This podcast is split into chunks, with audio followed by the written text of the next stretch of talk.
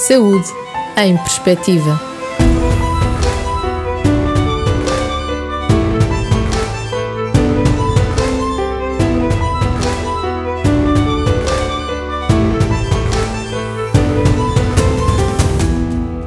No primeiro episódio da primeira temporada do Saúde em Perspectiva, dedicada às doenças do século XXI, abordamos o tema da estenose aórtica, uma doença própria do envelhecimento, grave, mas com cura.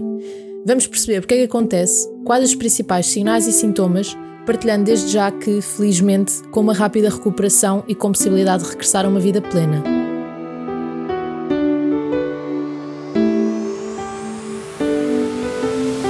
Hoje traçamos um ponto de vista sobre a estenose aórtica com o Dr. Diogo Torres, coordenador da Cardiologia da Clínica de Santo António, com o Dr. Eduardo Infante de Oliveira, coordenador de Intervenção Estrutural Cardíaca do Hospital Lusíadas de Lisboa e ainda com o testemunho do Sr. José Bernardo Simões, de 72 anos, natural de Aranhas, Penamacor. Dr. Diogo, para falarmos sobre estenose aórtica, que é um nome assim um bocadinho complicado, pode explicar-nos no que consiste esta doença? Então, muito boa tarde. A estenose aórtica, portanto, no fundo, é, é um aperto, uma obstrução na válvula que se encontra à saída do coração. É, eu muitas vezes, quando explico aos doentes, comparo como se fosse um estrangulamento de uma mangueira que está a seguir a um motor que tira água de um poço. Portanto, que eh, vai estrangulando e que o motor obviamente vai conseguindo tirar a água do poço até que um dia eh, tenha sobre esforço e algo se tem que fazer.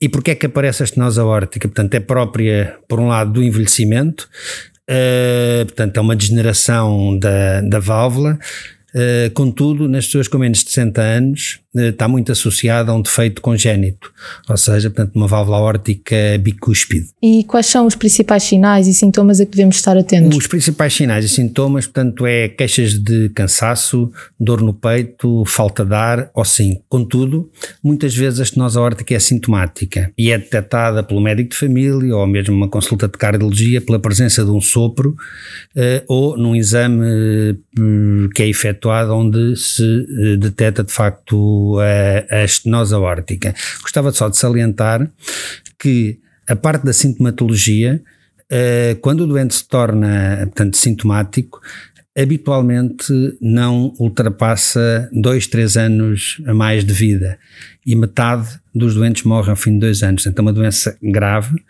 que, que implica um, um diagnóstico precoce uh, e, e, uma intervenção uh, adequada. E sendo uma doença cardíaca, o diagnóstico precoce é fundamental, como disse agora, uh, para um tratamento de sucesso. E como é que esse diagnóstico é feito e quais são os tratamentos disponíveis? Portanto, o diagnóstico habitualmente é um diagnóstico clínico, portanto, pode ser feito quer no médico assistente ou das pessoas que têm possibilidade e que são avaliadas em consulta de cardiologia. Portanto, são sinais, são sintomas, portanto, é um sopro que aparece, são esses sintomas que a pessoa se queixa, que depois eh, levam à realização de exames, nomeadamente o ecocardiograma, que detecta a, a estenose. Posto isto, Uh, o tratamento uh, depende do grau de estenose, da sintomatologia do doente uh, e se calhar pedir a opinião ao Eduardo acerca dos tratamentos que nós temos ao nosso dispor para um, a estenose aórtica. Muito bem, eu, eu gostaria de, de, vos cumprimentar a todos e agradecer a oportunidade para, para participar nesta, uh, nesta conversa. Um, as opções para, para a estenose aórtica passam por substituir um, esta válvula por uma, por uma nova válvula, por uma prótese. Um, e existem uh, duas vias para fazer este tratamento: uh, uma via cirúrgica uh, e uma via através de, de cateterismo, portanto, uma via minimamente invasiva pela qual é possível implantar uma nova prótese, uma nova válvula por dentro da válvula nativa, a válvula que está doente. Um, o que é importante depois de fazer o diagnóstico uh, pelo médico, pelo clínico que acompanha o doente, como o Dr. Diogo Torres já mencionou, um, eh, é importante que estes doentes sejam avaliados uh, por uma equipa multidisciplinar que possam escolher a melhor alternativa para o doente entre estas duas opções.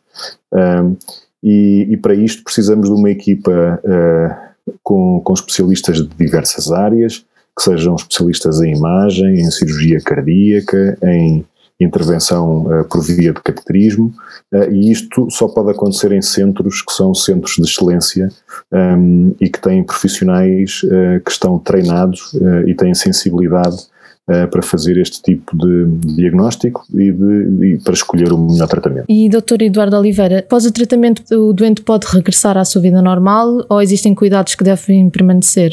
A recuperação é, é normalmente rápida, um, na maioria dos doentes é, é, bastante rápida e os doentes poderão voltar a ter uma vida plena uh, com excelente qualidade. Obviamente terão que uh, ser seguidos regularmente uh, pelo seu cardiologista mas isso não os impede de, como, como disse, de fazer uma vida plena e, aliás, de seguida podemos perguntar um, ao Sr. Simões como foi a sua experiência, que eu julgo que é um, é um caso que exemplifica bem aquilo que estas terapêuticas podem oferecer. Vou passar agora a palavra ao Sr. José Simões. Uh, boa tarde. Antes de mais, agradeço a sua disponibilidade para partilhar a sua história.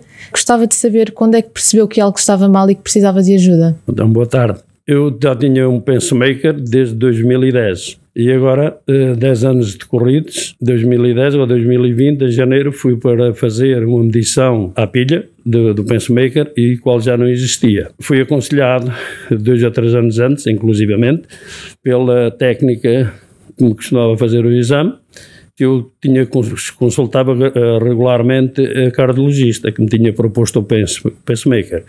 Eu disse, o primeiro ano sim, e depois, cinco ou seis anos depois, nunca mais tive nada e quando fui alertado pela técnica, nem possibilidade de fazer o ecocardio e como era preciso mudar a pilha logo em janeiro, andei por portas e travessas e acabei por marcar uma consulta na clínica de Santo António, onde encontrei talvez aqui o, o doutor Diogo Torres, para mim, é foi o, o meu anjo da guarda, porque à espera pelo Serviço Nacional de Saúde só tinha esse exame eh, de, 26 ou 28 de julho eh, de 2021. E depois de ser diagnosticado com estenose aórtica, uh, que tratamento teve de fazer? Uh, e em que momento é que teve receio ou pensou não avançar com o mesmo tratamento? O tratamento, verdadeiramente, depois tive consultas, depois do exame, então fui, fizeram uma substituição de, dessa mesma pilha e daí para cá, tenho estado, ainda hoje estou a tomar, depois de, de, foi em julho, eh, salvo erro,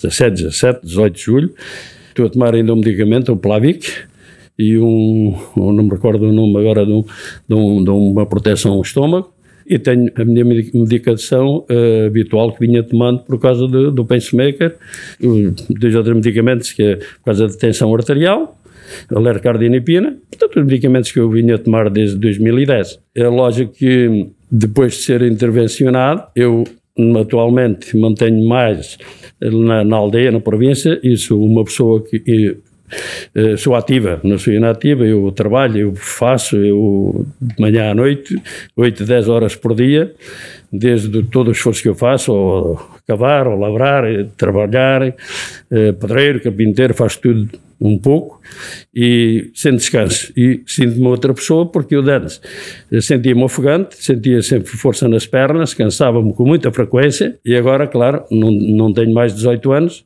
mas me sinto-me completamente diferente e muito melhor, tudo para melhor e com mais energia apesar do pouco tempo que ainda se executou. E eu, eu eh, tinha dificuldade e Segundo, eu tenho a minha cara metade, a minha esposa, que, passado dois ou três ou meio dúzia de dias, um dia de manhã, diz-me assim: Oh, então, mas agora o meu homem já não ressona. E que eu ressonava muito forte. E eu disse assim: Então o que é que tu. Eu não ressono. Então não. Não, não, nem nada que se pareça. Tenho uma persona normal. Portanto, até ela notou a diferença. Portanto, é sinal, para mim, eh, foi excelente.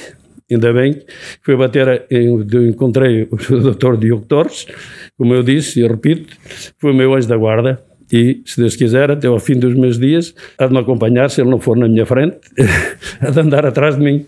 Bom, fico feliz por saber que a recuperação está a correr bem. Uh, e que mensagem gostaria de dar às pessoas que aguardam por tratamento ou que acabaram de ser diagnosticadas? Eu acho que ninguém deve ter receio, nem, de jeito algum, desde que, pronto, que tenha posse e tenha possibilidades, não tem que estar aqui ter hesitações, porque só depois de passar por elas é que pode avaliar e dar valor àquilo depois ver a diferença, o que era e o que foi.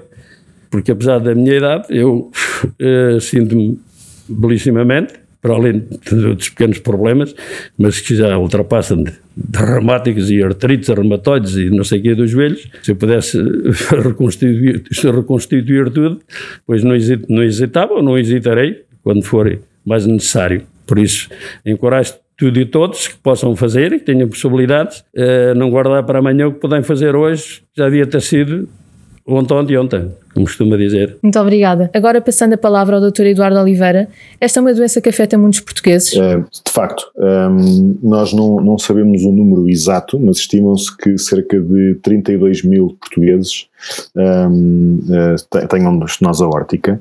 Um, ehm, esta é uma doença que afeta uh, pessoas particularmente acima dos, dos 70 anos, um, e o, o, que se espera é que nos próximos anos, com o aumento da, da longevidade, uh, venhamos a ter mais pessoas uh, nesta faixa etária e, portanto, este problema vai seguramente agravar-se. E quais são os principais obstáculos para o diagnóstico e tratamento?